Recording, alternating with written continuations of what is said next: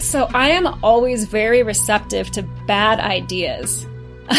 um, and it's wild. The views are incredible. You know, you're looking at hundreds of peaks that no one's climbed before. And no one probably ever will. It's just so remote. And there's glaciers everywhere. It's incredible, but all you can think about is getting down. Climbing has taught me, and, and it has definitely affected other parts of my life where I learned that taking the risk and trying it, 90% chance I'll fall, but there is that chance that it'll it'll work. And then you just move on to the next move. Join explorers and travelers on their journeys and discover distant places and fascinating cultures. From the highest peaks and densest jungles into the heart of adventure. This is Unfolding Maps with Eric Lawrence. Maureen Beck was born without her left hand, but that didn't stop her to start climbing at the age of 12. She did that to prove everyone wrong who thought that this sport, particularly this sport, might really not be for her.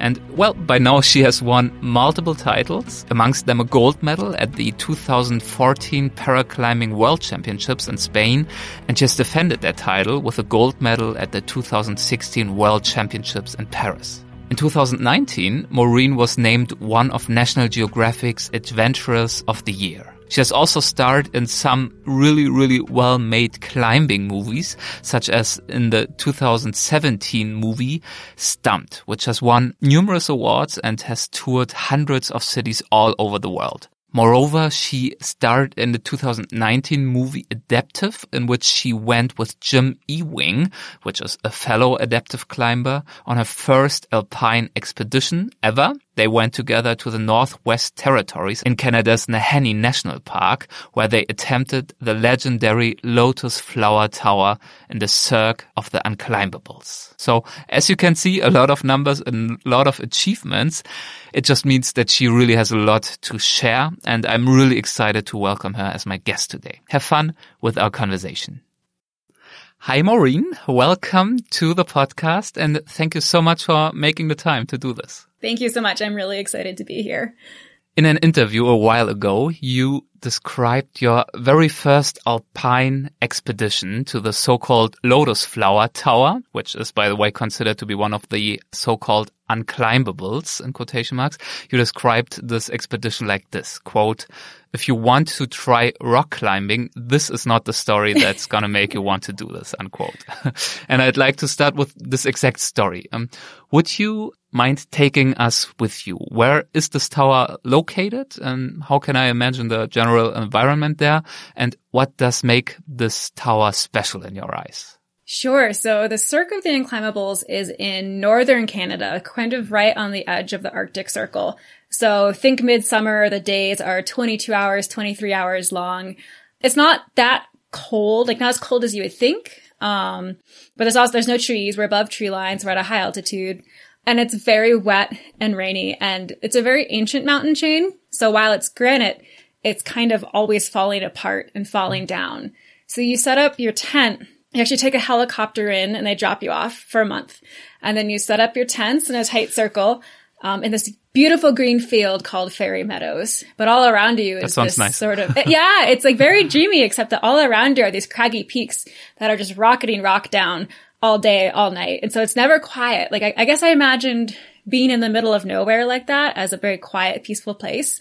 And it's actually very active and loud and destructive um, because the glaciers further up are moving and melting and rocks are falling there. And it's just, it's a very wild, old, craggy place. It's almost very Lord of the Rings like kind mm-hmm. of. Mm-hmm.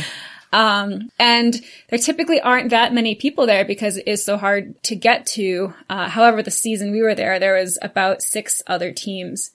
Um, there, give or take, people kind of come and go. A lot of people actually take the river to raft in, whereas we took the helicopter. Um, but it is very remote. It's the most remote I've ever been. I've never had that feeling of being dropped off and left. Mm-hmm. You know, there, of course, there's no cell phone service. We just have a satellite phone to check for weather now and then, and and it's it's lonely, but it's beautiful. It's, it's a very wild place.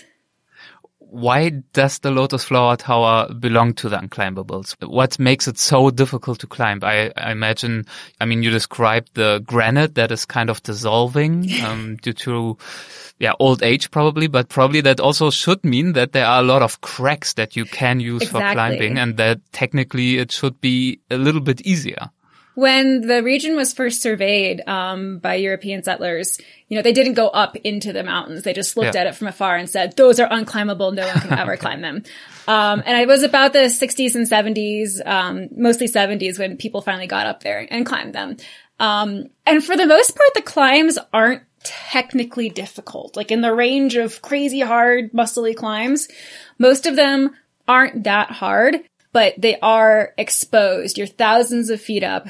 And while there are cracks, there's also cracks there because rocks are falling off. So oftentimes when you put gear into the mountain to arrest your fall, the gear could end up just pulling out with rotten rock. So even though once it was finally climbed, they realized, oh, these are climbable, not unclimbable, they're still not the most solid of, of climbing.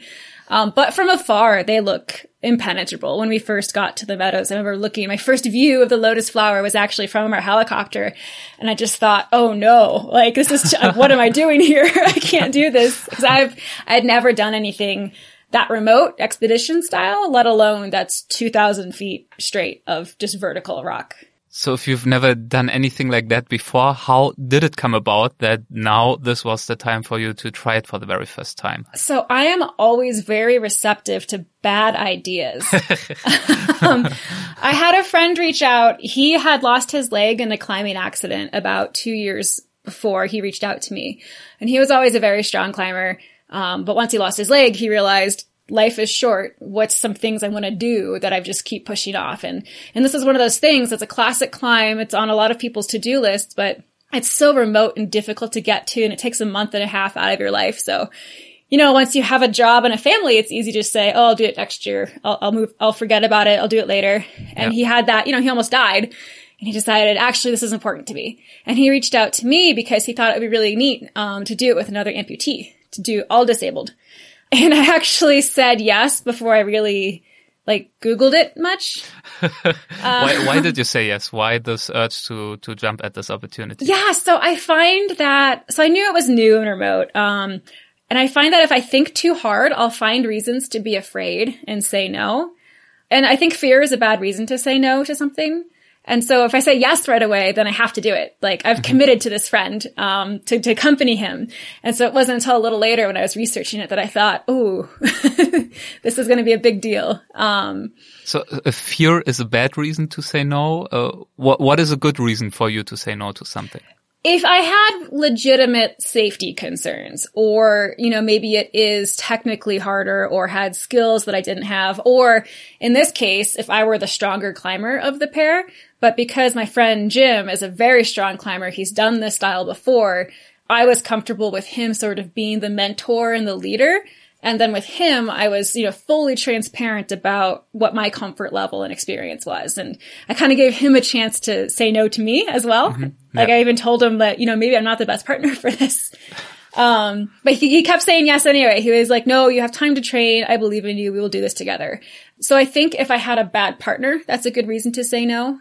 Um, I think I thought it was safer than it was. Like climbing's always a little dangerous, but it's also easy to say, oh no, that won't happen to me, or we're going to be on this well-traveled route. It will be clean of rockfall. Once I was there, I realized, oh no, there's still a lot of rockfall and, and things like that. But a lot of the hazards in climbing you can manage. So a lot of the fear I have is what I kind of call irrational fear. Because, you know, your brain knows you're not supposed to be a thousand feet up on a wall and you're not supposed to be climbing in the rain in the Arctic. So you have to kind of override that irrational fear.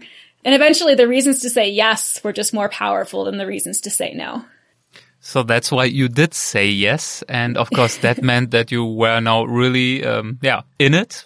you had to make it real. And some of the conditions to make it real meant that you um, had to prepare quite a bit, right? To Yes.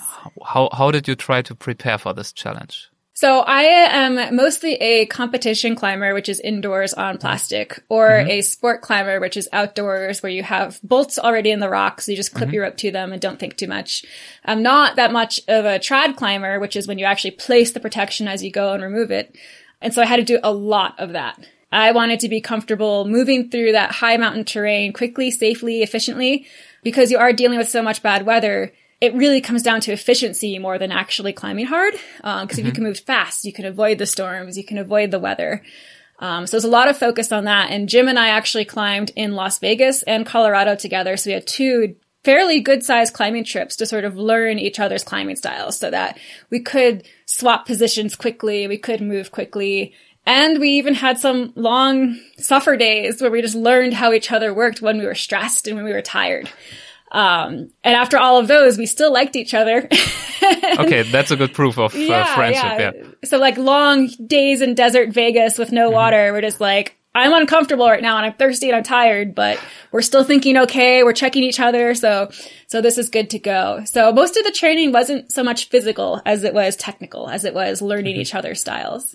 But you also said in another interview uh, once that it was the first time that working harder and training did not necessarily equal success. Uh, why is that? Where were the limits, the boundaries of training for that project? Yeah, so typically before this trip, I've always trained for just climbing hard. Yeah. And that's more of a mathematical equation where if you train hard, you'll climb harder. You know, so very controllable. Lift, yeah. yeah, if you lift more weights, if you eat better, your body will perform better. And so much of the Lotus Flower Tower was mental, was, mm-hmm. you know, can you perform under the stress? Can you control and manage your fear while you're up there and not just lose it? Um, the climbing itself was very scary. It was very thin. You're, you were tens, if not dozens of feet in between protective pieces. The pitches are so long that Jim would take off and we wouldn't see each other for two hours because it was an entire, you know, 70 meters away. Um, wow.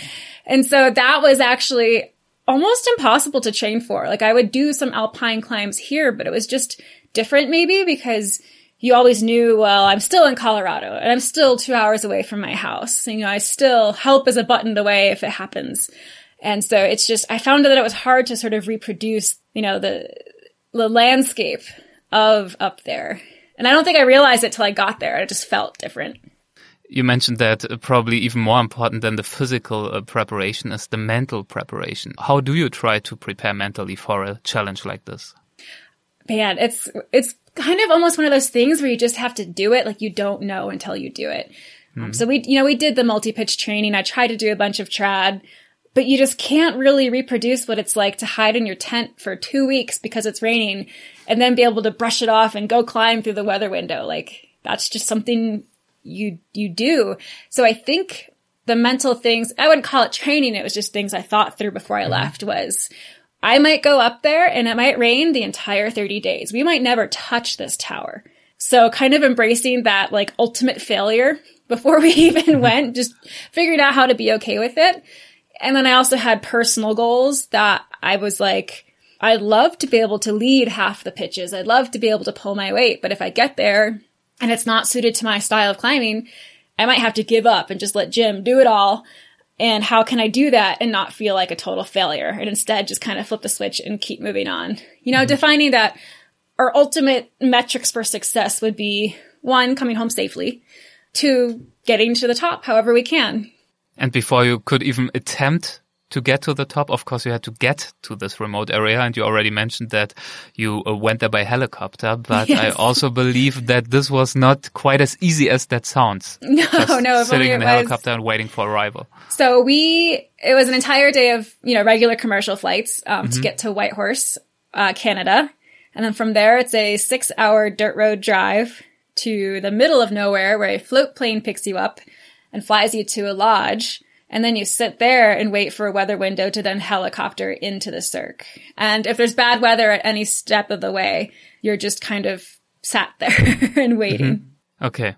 And then finally, of course, you did arrive. You uh, pitched up your tent probably somewhere in the wilderness. Mm-hmm. And, and, in the best case scenario, it takes three days to get there. And it wow. took us about seven. Why is that? Just because of bad, bad weather? bad weather and actually um, it was a terrible wildfire season in western canada so all of the helicopters had been requisitioned. Oh, okay. so between weather and fires we just sat there waiting for our ride. And how was it after this long periods of waiting and transporting and so on to finally see the tower for the first time? it was intimidating. It was it was it was it was both. It was amazing to finally be you know in the cirque. Like when you're in the lodge or in the hotel room it doesn't really feel like your trip has started and you're just watching your time tick away but then once you're there it's just like such an immediate switch like it's so hmm. quick all of a sudden you're there and you're set up and you're in expedition mode and we had to make a choice pretty quickly because when we arrived it was okay weather that day good weather the next day but then the day after that, a system was moving in. And so we knew we should either attempt it right away or that we would be sitting for a bit. And we decided to wait it out. We mm-hmm. were pretty tired from just like the emotion of, of moving, of the transport. Um, you still have to hike a bunch of your gear a little ways from the helicopter spot. And of course we had like camera equipment and batteries. And so it wasn't a nice light load. And so, and there was six other parties that were going to do it the next day. Wow. Okay. Um, Many so we- reasons to take yeah, so we decided we would hike to the base, maybe climb the first pitch just to touch rock. Um, but that wasn't going to be our go day. And unfortunately, the weather was right. On day three, it, it moved in and we had snow, we had rain, and we had mist and winds and it was pretty, it almost goes lunar landscape up there when the weather's bad. You're just in your colored tent pod by yourself for 18 hours of the day. wow. And how long did you spend like this? How many days before you could actually attempt I want to say it was about nine or ten days. Of Hmm. That's just- quite a long time. Yeah, and unfortunately, I found out this is another thing you don't know until you do it. I'm actually kind of good at that. I could just curl up in my sleeping bag, read a book, nap, come out for lunch, go back to my sleeping bag. I didn't mind it. You know, I wasn't going too stir crazy. Um, we had a couple board games and card games, but um, no, it was almost you know getting into just this rhythm of food, socialize, sleep, read, food. Yeah, I found out I was actually okay with that. I wasn't going crazy. But again, you just feel that clock ticking, ticking, ticking, and you're thinking, did I just, you know, spend all this money as well as this time out of my life? Like in August in Colorado, it's prime climbing season. So did I just completely blow off my summer, let alone all the training I did? That wasn't, you know, my primary focus. I just waste six to eight months of my life to never touch this tower. But uh, luckily, that's not exactly what happened. So, how did it continue once the weather improved? we we finally got a weather window and our entire intention was to do the entire tower in a day.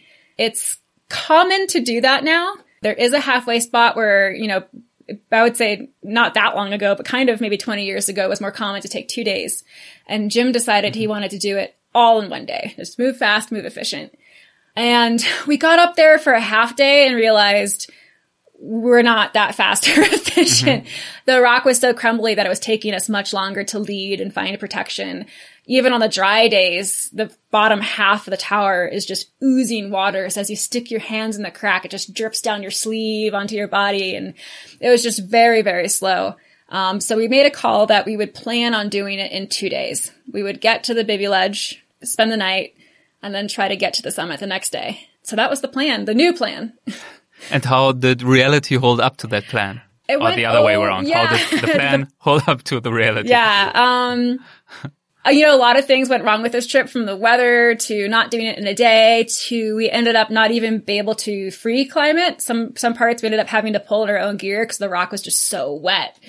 Um, and I'd never really aid climbed before. So here I am in the Arctic Circle with my partner yelling me instructions how to do it, you know, 600 feet off the ground. Yeah. And I always tell people the more that went wrong with this trip, the kind of more I learned because it is so new for me. So the first time I ever spent the night on a big wall was this trip. And we weren't supposed to. Yeah. And um, so the first day was very wet, very loose. Another party was ahead of us and very slow and kicking rocks down on us the entire entire day. So we ended up getting to the ledge at about eleven o'clock at night. So quite late, much later than we wanted. And that first day, I would say I was not having fun. Mm-hmm. You know, we were wet, we were cold. It was very loose rock, and it was lonely. Like I said earlier, Jim would just be gone for an hour and a half and I would climb up to him. We'd take 10 minutes to swap gear and then he would disappear again. So even though you have a partner, I feel like I never saw him. And so there was a couple moments on day one where I was just cold and wet and listening to the rock fall and the glaciers collapse. I just stare into the distance and think, why am I here? it sounds a bit bleak, I have to say. I, yeah, I was just like, why am I here? This is not fun. Rock climbing is supposed to be fun. Um, but then we got to the ledge and our, our, the other team we were with, you know, had dinner ready for us. And for all the awful weather that we had, that night was warm and clear and windless. And we got early northern lights coming down. Wow. So we just slept in the open and, you know, the green dancing lights across the sky. And that's when I thought, okay, okay, reset. Mm-hmm. This is a good thing. like, this is good. I think we're going to do it. Um, yeah because the forecast for the next day was the best weather the entire month. The ledge is basically the camp that you send up in the face of the mountain. Yes, so it's about it's almost exactly halfway up, yeah. um, and it's about the size of a school bus. So it's mm-hmm. maybe Okay, so like a pretty big step. yeah, so it's like maybe mountain. three meters okay. deep and fifteen yeah. meters wide. So you, okay. you're, you're, tied in the whole time, but you can yeah. really move around and, and sleep flat. Okay, so that gave you the opportunity to re-energize and to get into a different mindset and uh, yeah, approach the second day with a different attitude, hopefully. Yeah, and and that's kind of what we needed. Except when I woke up the next morning, um, Jim realized he was sick. He had some kind of wow. stomach bug. Um, and we had we had all had it throughout the trip, but we had all had it and gotten over it. And then Jim's mm. decided to hit on day two. Um, and he, he was vomiting. He was feverish. And I was just like, I think we should turn around, Jim. You're like, you're sick. We shouldn't climb. But to him, you know, he had dreamt of this climb for 20 plus years. And I think he knew that this was the only chance he would ever have to do it. Whereas who knew, I'm, maybe I could go back one day, but he, he was just like, this is my one shot and the weather's amazing. So I'm just going to do it. Um, and, and so we set off with him very sick and with me not being able to do any of the leading as the in the pictures the cracks look deep enough to like shove my left arm in mm. and in reality they weren't so he had to lead everything and i just was the best support i could be which was forcing him to eat snacks and forcing him to drink water but it's still a pity for him, right? I mean, probably it was still very meaningful and especially now remembering this trip, but in the mm-hmm. moment it was probably very hard for him to enjoy any of it in a second. Day. Yeah, I think, you know, and, and he's even gotten stronger since then. He was so fresh from his amputation, hmm. you know, and when, when you have that happen, you fall out of shape for sure. You spend a lot of time sitting around. And, you know, the Jim today, I think if he were healthy and not sick, he would, he would be able to climb the whole thing in a day. Hmm. And so for him, when we did this trip though, you know, he was sick. He was still not quite in shape. And so the mental fortitude he had to just not turn around. And I think we kept looking at each other, daring the other person with our eyes to say, let's turn around. But none of us would do, neither of us would do it. And I think that's why we're such good partners because yeah. we just really don't let each other quit. so how was it after all these struggles uh, to finally reach the summit? You're so tired when you get up there. Um, it's it's kind of anticlimactic. Mm-hmm. Um, it's finally quiet because you're above all the rock fall. Um, but there's something about you that you know. There's no rock band at the top, or there's no confetti. You're just you're just there. Um, and it's wild. The views are incredible. You know, you're looking at hundreds of peaks that no one's climbed before, and no one probably ever will. It's just so remote, uh, and it's wild. And there's glaciers everywhere, and it's just it's incredible. But all you can think about is getting down Mm-hmm. Like you're, you're just ready to turn right around and, and get off because you have 2000 feet of rock to rappel before you, and then an hour and a half hike before you get back to your tent. So it's, it's, I'm a little sad because I was so tired. Like, we actually didn't even walk up to the true summit because you have okay. to actually unrope and scramble. And I thought, I am just so tired. If I unrope, I'm going to fall off this mountain. Like I cannot okay. trust myself. No. And I, of course, I regret that now, but at the time I was like, I don't care about the real summit. like get me off. I'm hungry. I'm thirsty. We're done. Um, but you definitely have this feeling like this, you don't have success yet when you're at the top. Like it really hits you that there's still a lot of work to do to get that's back. Always down. the way back, right? I mean, that's yes. true for all the major summits and most accidents also actually exactly. happen. It's, it's also true that, um, the way down is the most dangerous. Like the most close calls or near mistakes I made on the entire trip were 100% on the way down. Hmm. Um, but we did get down. So But I also have to say, I mean, I quoted you uh, with uh, your phrase, if you want to try rock climbing, this is not the story that's going to yes. make you want to do. I kind of understand why you said that now.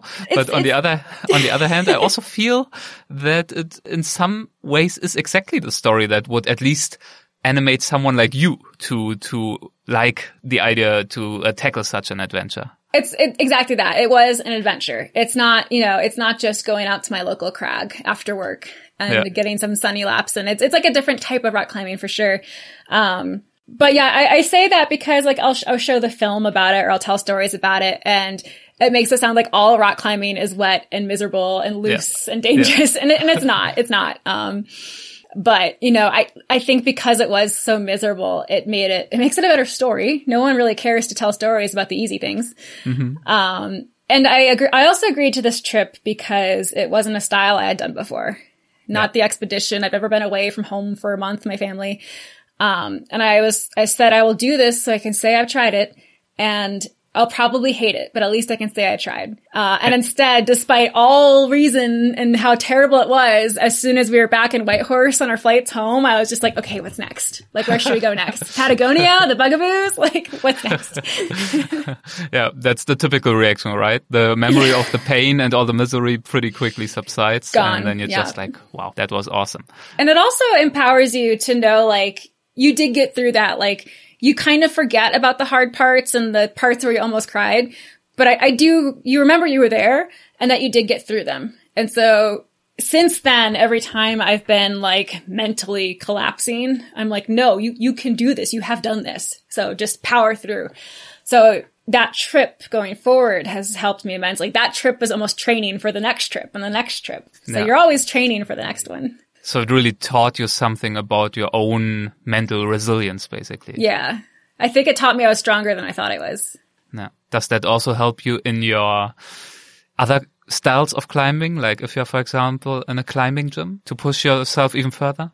It's definitely helped me manage fear. Mm-hmm. You know, like what could be more scary than what we did than being up there alone with the mountain collapsing around you. you know, it makes any day at the climbing gym just feel super casual. Um, and you know, it, it, does make me appreciate the style of climbing that you can just get better at by doing it more, um, and practicing it. Whereas like, it's almost impossible to practice for the big expeditions. You just have to do them and kind of take the punches as they come and, and things don't go to plan. I don't think you could execute a month long trip like that and have everything go right.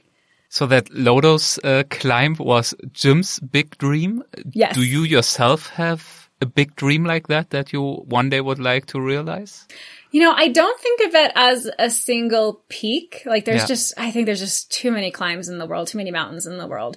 Um, but I would like to, I think of it as regions. Like I would love to spend time in the bugaboos in Canada. I would love to go to Patagonia. And actually a good friend of mine who's also a leg amputee, he wants to do an all disabled ascent of Fitzroy in Patagonia. Wow. And I'm like, yeah. that, so that, that's a big peak that, I, that's yeah. a fun goal. Yeah. Um, you know, it, before COVID happened, I was hoping to spend a whole month in the summer in Chamonix doing mm-hmm. some of the big peaks there. So it's interesting. My dreams have shifted more towards the Alpine, less the sport climbing that I've usually loved. Cause I feel like, oh, I can do that whenever, but I have to, I have to plan and want the Alpine trips. Like that takes intent.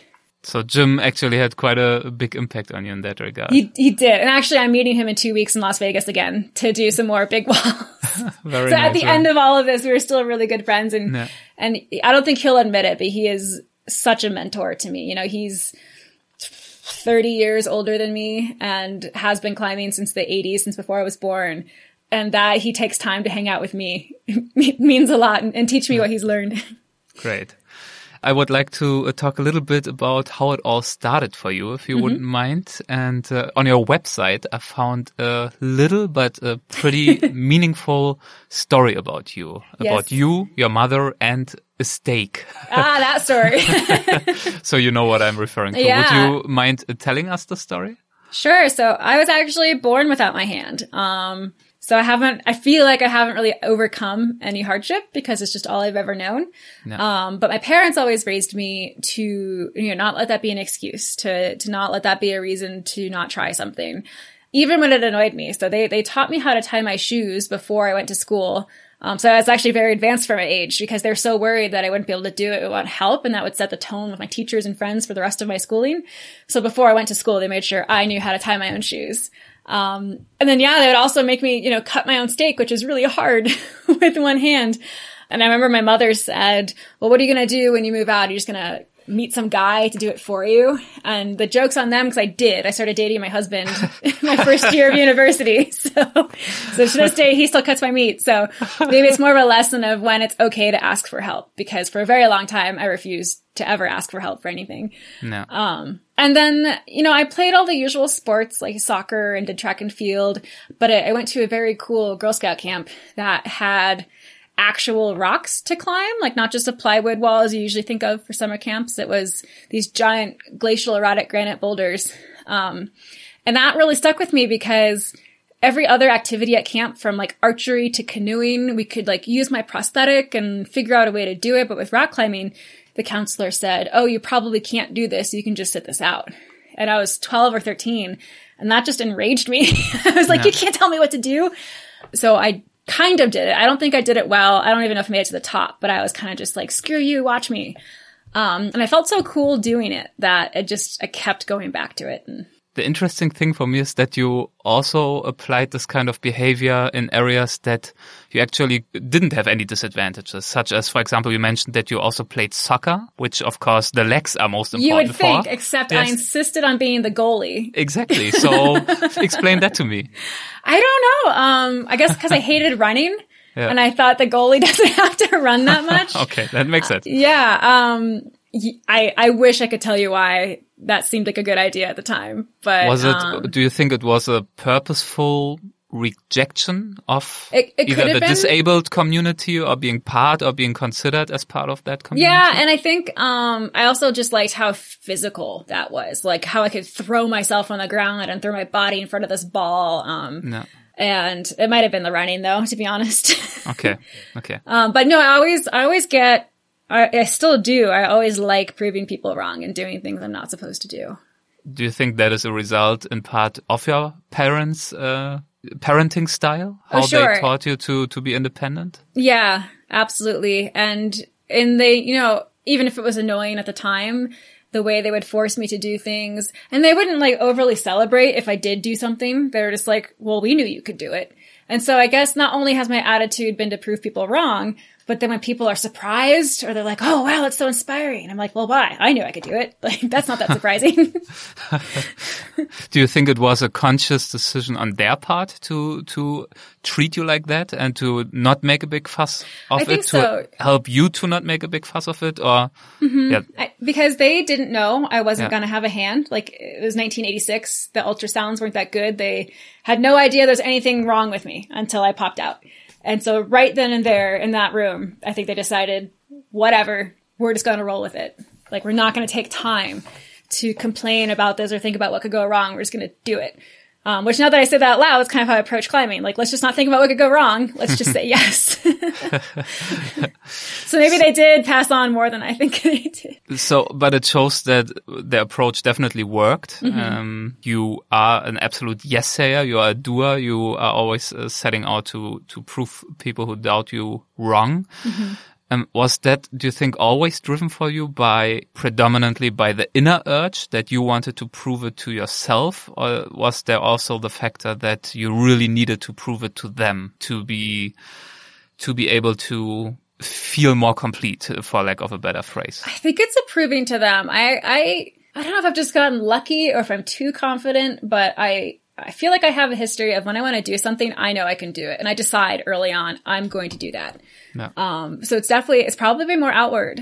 And I think it's, it's good to have people doubt me, or at least I feed off of it. Um, because when someone doubts me, then I set out to prove them wrong, or I use that as motivation. Um, to try harder. If everybody thought, oh yeah, you can do that, I'd be like, yep, probably. Let's just go back to knitting. I don't know. like, Mm-hmm. so I, I think, you know, doing it to p- prove people wrong might not be the quote unquote healthiest motivation, but it works for me. I find it quite motivating. And you also mentioned uh, in passing that this, besides many other things, of course, led to you discovering your uh, passion for climbing. Yeah. And I believe that a Paradox Sports was quite essential in that development. yes. It? Well, they were great too. So, um, up until like all through university, I didn't really consider myself disabled. I did not identify with the disabled community. Um, when I was young, my parents maybe put me in a camp or two of like, you know, basketball for kids with disabilities, and I hated it because I found that it was more the counselors than the other kids, but they gave us excuses. You know, they patted us on the back for not doing anything special. Um, and I just didn't like that attitude. And I just thought, that must be everybody with a disability. That must be the whole community. They're lame. I want nothing to do with that.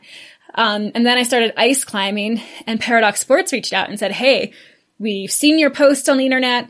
We do an adaptive ice climbing festival. We think you should come. And I said, why not? I'm new to ice climbing. This sounds cool. It's in Colorado. I live in Vermont. Like it'll be a chance to get to the big mountains. Um, and I went to this event and these people had no excuses. These people that couldn't use their legs were rappelling into icy gorges and like using crampons on their butt to climb out.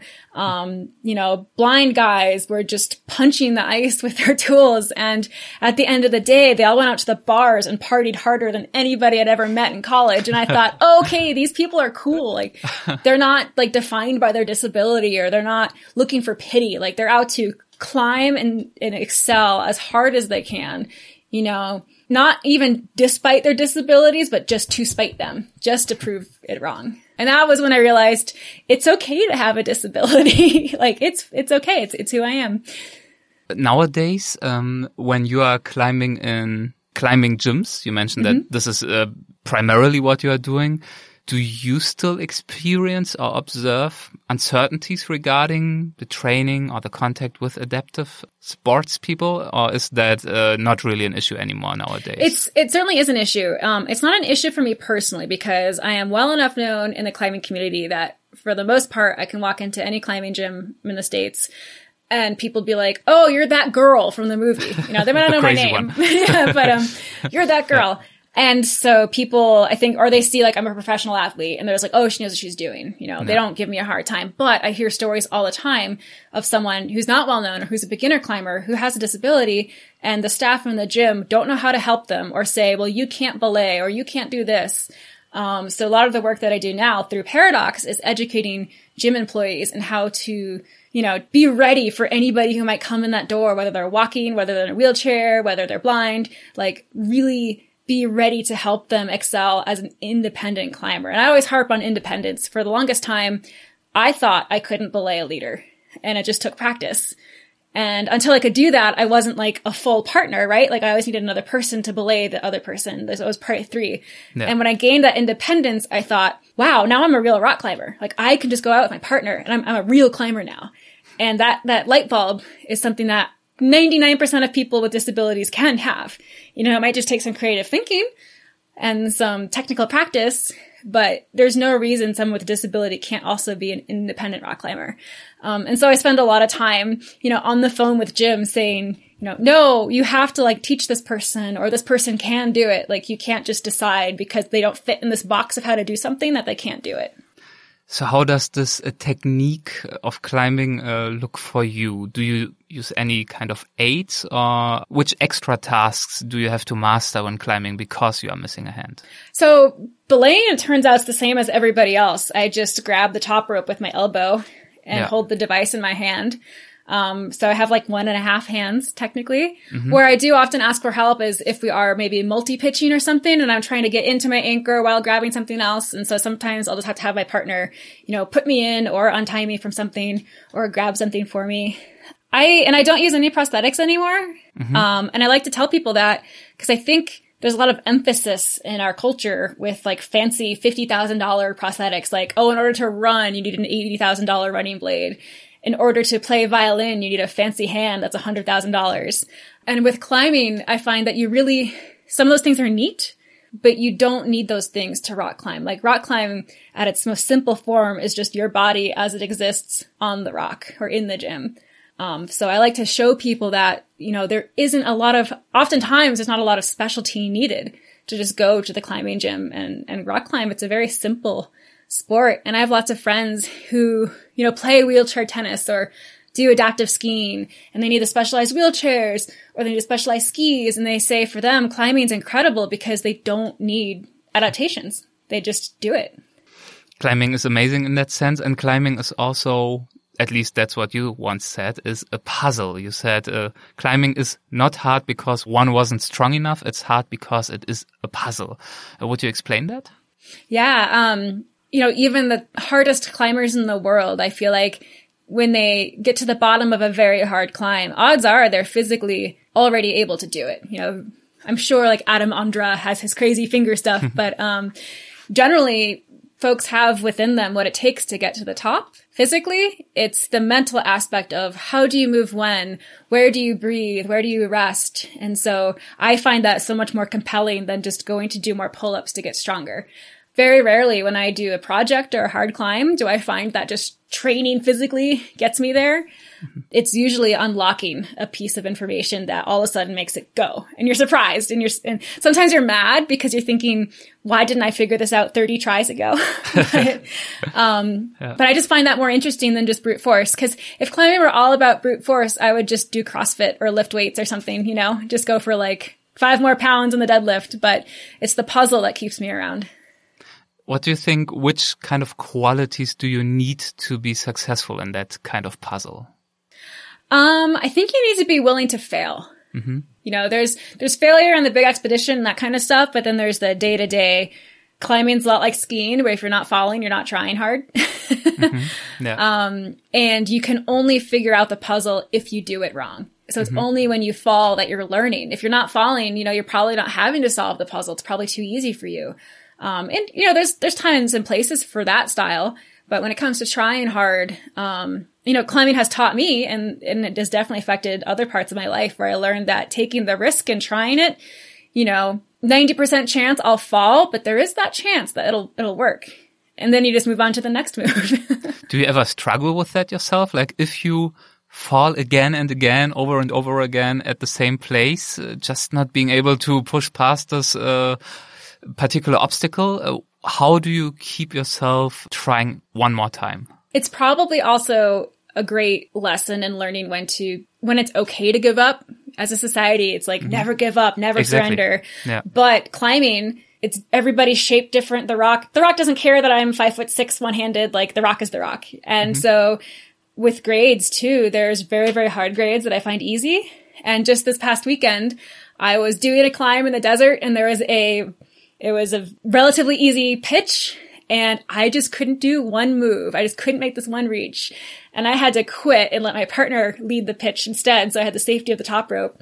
And I was almost in tears. I was like, I can't, I'm a professional and I can't do this easy climb.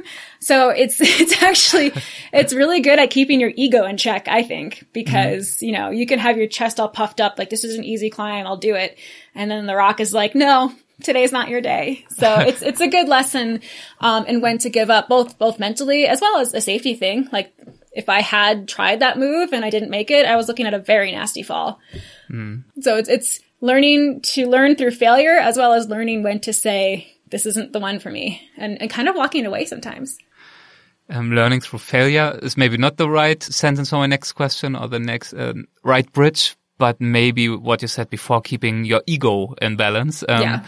I'm uh, referring to the very beginning of your career in competitive sports. You at one point decided that you were willing and interested in participating in tournaments and competitions. What attracted you to that in general back then?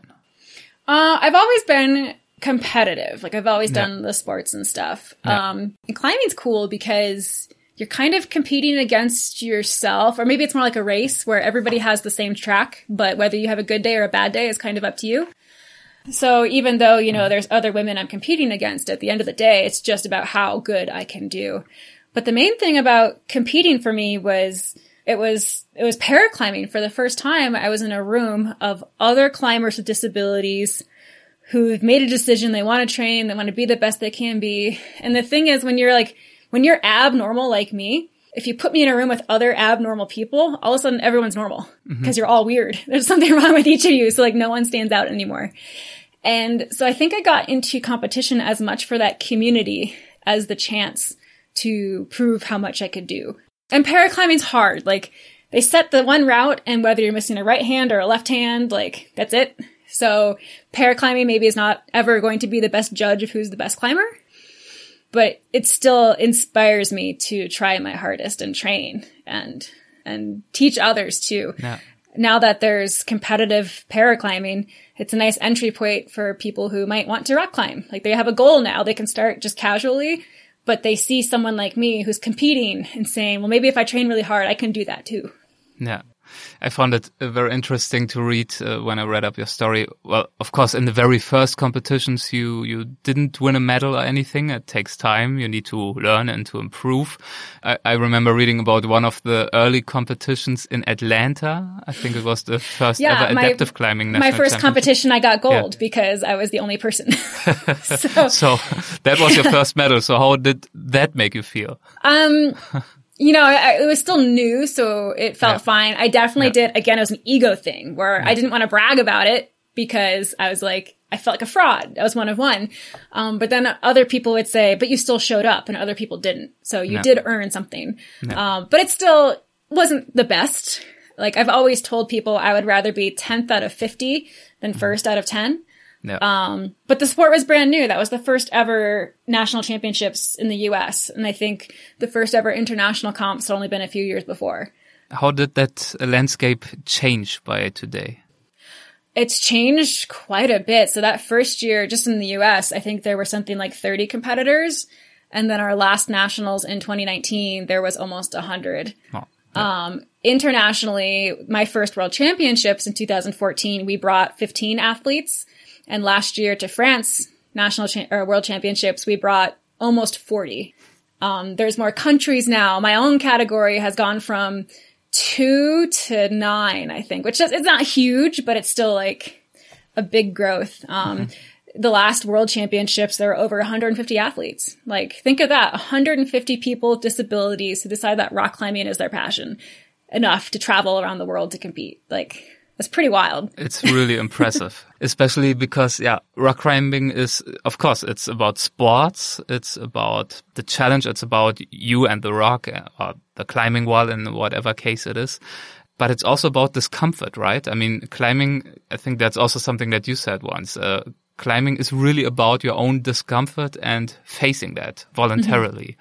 Um, how big a factor is that for you to be able and to be pushed to uh, face this uh, discomfort again and again? Yeah, that's something that competition helps with, you know. Yeah. It's easy to get lazy or complacent in training and like we call it your try hard. Like it's hard to turn on your try hard every single day. And you're not supposed to. Um, but something about the atmosphere of competition, you just you don't just turn on your try hard, you blow through it. Like when you hear the crowd and the lights are on you and you hear the announcer, it's almost an out of body experience. And when you're doing well, so my last world championships, I had a hunch I wasn't going to win because there's this French girl who's amazingly strong, but mm-hmm. I had trained the hardest of my life. I had, I was currently injured, but thought I could climb through it. And for finals, I just, it was an out of body experience and I didn't know what was going on. All of a sudden I was still on the wall and I was still pulling and I was just like ripping the holds off is what it felt like. and, and that, that's something you can't get anywhere else. There's no, there's no outdoor climb really that I've had yet. Um, that simulates that. And that's kind of what keeps me hooked on competitions. And it's that feeling of when you, when you lower off the wall, when you know that was the best you could have possibly done.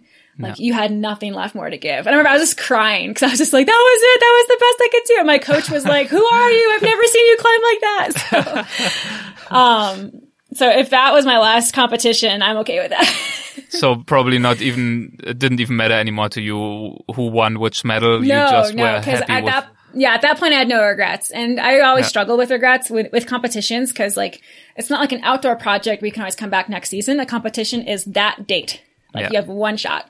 Yeah. And I always, when it comes time, I'm like, oh, I shouldn't have skipped those workouts or I should have done this differently. I always have regret and doubt.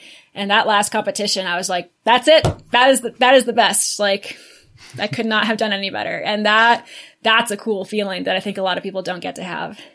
The ability to overcome discomfort, the ability also to face your own fears. I mean, you mentioned in passing earlier on that you're also a little bit afraid of heights, which is uh, probably a be. challenge. I think everyone should be. Yeah. I, I, if a climber always ever tells me, "Oh, I'm not afraid of heights," I probably won't climb with them because they might yeah. be reckless or something. Yeah. Mm-hmm. yeah, that's true. Yeah. so is this ability to deal with your fears and to face, um, yeah, discomforting uh, situations does this ability also ever help you in everyday life when you're not climbing? For example, um, I don't know, dealing with a pandemic right now, which is yeah. a challenge in different ways to all of us. I think um, maybe it's not unique to climbing. Maybe it's just adventures in the outdoors where you do suffer a little bit. Yeah. Um, and I think the older you get, the more you realize, like, not dead yet. Like, I still had a little bit of fun. Um, and I think it lets you find the joy in the suffering you know, so, so for the pandemic, like, yes, we were, we were on lockdown for many, many weeks and couldn't leave the house. And so we found joy in baking bread instead. And we found joy in playing video games with the roommates. Um, and then just like climbing, you know, on that whole miserable rainy trip, like I found joy in learning how to play cribbage for the first time with my partners. Mm-hmm. Um, so I think it's a lot of finding joy through that suffering and through the failure, um, and choosing to learn rather than just choosing to remember the bad parts. So was it that easy for you to, uh, when we talk about the lockdown, to let go of climbing for a couple of weeks? Because I could have imagined that it's, uh, I mean, it is obviously a really essential part of who you yeah, are and what you and do. The climbing community here got really strange where, um, like publicly, you know, they didn't want you, like, like legally, I could go climb, but, you know, as a community, we decided, hey, it's not cool to go climb because not only could you spread the disease, but if you got hurt, then you're taking those resources from, you know, not like getting hurt's pretty rare, but like the odds are, you know, if it did happen, it's just a bad look. Yeah. And it was really hard sitting, you know, here at my desk in my house, knowing that other people were just like enjoying empty crags because they didn't care. yeah. Um, so like, but culturally, like our community decided, especially as a public figure, like no climbing. Hmm. Um, so we trail ran instead, which is somewhat ironic because I've definitely come more close to injury running in the woods than I ever have climbing. Um, it was hard, but at the same time, I think it was also this whole pandemic was a rest between like physically my body from just like not climbing as well as mentally, like being a professional athlete in 2019, I think I took something like 20 plus flights at, to speaking events, to competitions, to climbing trips, to clinics. Like it was go, go, go, go, go. And to have something like the pandemic force me to stop and kind of enjoy my own backyard again. Mm-hmm. Um, that's something I'm grateful for. What would you yourself consider as your greatest success so far when you look back? I think I'm doing a good job of putting myself out of business. And that is there are more strong disabled climbers coming up behind me. Mm-hmm. Um, whether or not I'm their role model, whether or not they're following my lead, I really hope that in, I always tell people, like, if in 15 years I'm like the least interesting person ever because there's so many other people with disabilities doing rad things, that's good. I'll happily retire and just not be needed anymore. How how do you deal with this um, I don't know if it's attention, but it's at least uh, the situation that you, of course, want to be and are primarily recognized as a mountain climber for your skill, for what you have been able to do. And you don't want to be like seen through the lens of disability mm-hmm. primarily. Mm -hmm. But at the, on the other hand, that is also where you have a pretty big and meaningful impact. For example, you used the word yourself. It is what you are and who you are. You are a role model to many people. So it's uh, also a very essential part of your work. How do you um, think about these two sides of the coin? It's, it's, uh, it's hard. Like, for me to be a, professional athlete in the traditional sense is difficult because I'm on these teams with people that climb 514 or climbed Everest. And I mean, I guess I could climb Everest, but I'll probably never climb 514. It's just, you know, again, recognizing what's probably impossible. Um, and so I guess I get some kind of imposter syndrome. Like, why am I here? Like, what's my contribution? But when I get the email or the message from someone that's like, like I have a good friend now, and before we were good friends, she was thinking about ice climbing and just assumed she couldn't do it until she saw a photo of me or a friend sent her a photo of me with an ice axe prosthetic mm-hmm. climbing. And now she's like the best one-handed ice climber around. And so I feel like that, that kind of gives me the reason why. Like, I personally didn't need to see someone like me to try something new. In fact, I found that kind of the appeal of like mm-hmm. just being the first. But there are lots of people out there who don't know what's possible until they see it. So if, if I can encourage someone to get uncomfortable and at least try climbing, it's okay if climbing's not the thing, but I think what's important is that you do find your passion and you do find the thing that you're dedicated to. And if climbing's just a stepping stone on the way to find out that your passion's actually water skiing, that's fine. But I think it's an example that you're setting. It doesn't matter what you do, right? It's just an example for not being put off by uh, seemingly some obstacle that is. and maybe that's the lesson to too. Like, like don't, don't wait for someone else to be the first. Like, don't Yeah. be afraid to be the first yourself. What did it mean to you to uh, be chosen as one of the National Geographic's Adventurers of the Year a while ago? I mean, I thought they had the wrong number at first.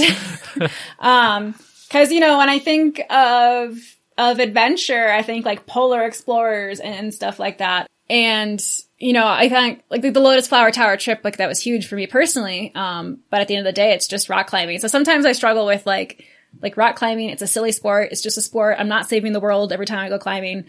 Why is that special? But, um, but it was, it was pretty, it was pretty wild. And I think it, again, it gave kind of maybe like more people than I could have ever reached before. It helped tell my story. But it's just, I guess it never really sunk in because I never thought it was possible for me to be a national, ge- like, you know, just like an average kid, just rock climbing for fun.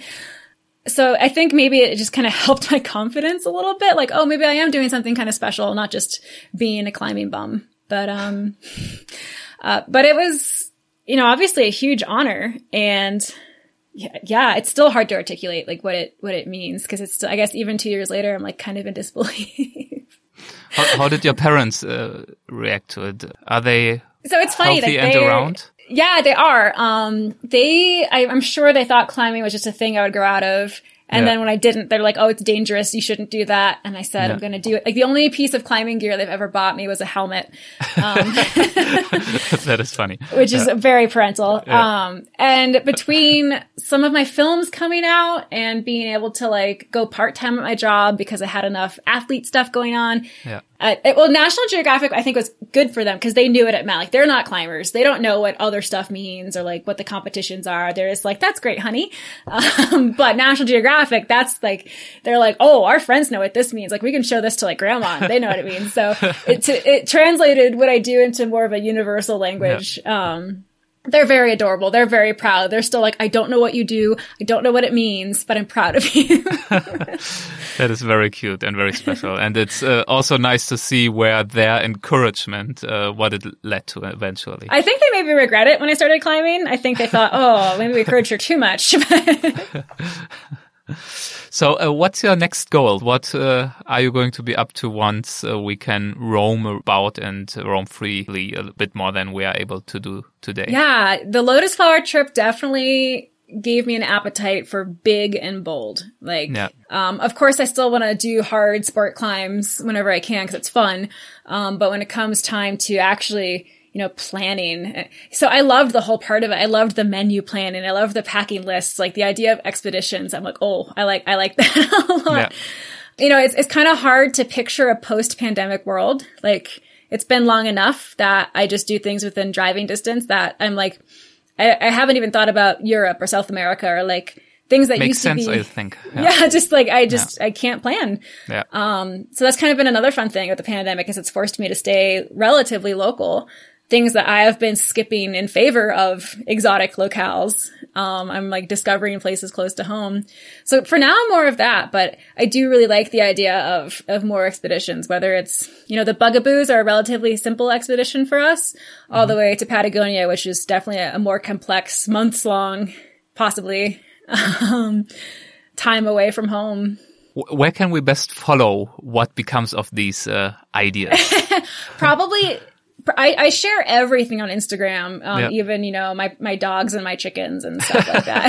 Like, okay, so Yeah. if we want to find out about updates with regard to your chicken, yes, Instagram is the place to go. it is. Yeah, and my website probably, but um, yeah, I ho- I hope I think we have another year of like casual domestic climbing. Yeah, I guess. and then yeah. I'm really hoping for 2022. That's uh, you know, I'm trying to retire from competition, um, but since they're all canceled last year, I'm like, oh, I, I need one more year. but, yeah. um, but hopefully soon I'll be retired from competition. I'll still be proactive in in promoting it and yeah. recruiting and training. Maybe I'll move into a coach role, um, but mm-hmm. I'd like to focus my own training on those sort of bigger, big mountain objectives. Great. I will definitely follow um, very closely what you're up to, and I will link to Instagram and your website, of course, in the show notes. And for now, I thank you very much for this conversation. It was really a pleasure talking to you. Oh, really fun. I love reminiscing about awful times. exactly, especially in the warm coziness yeah. of your apartment. It I'm just well makes fed, it so much I'm better. Great. Thank you so much. Thank you. Bye bye. Bye.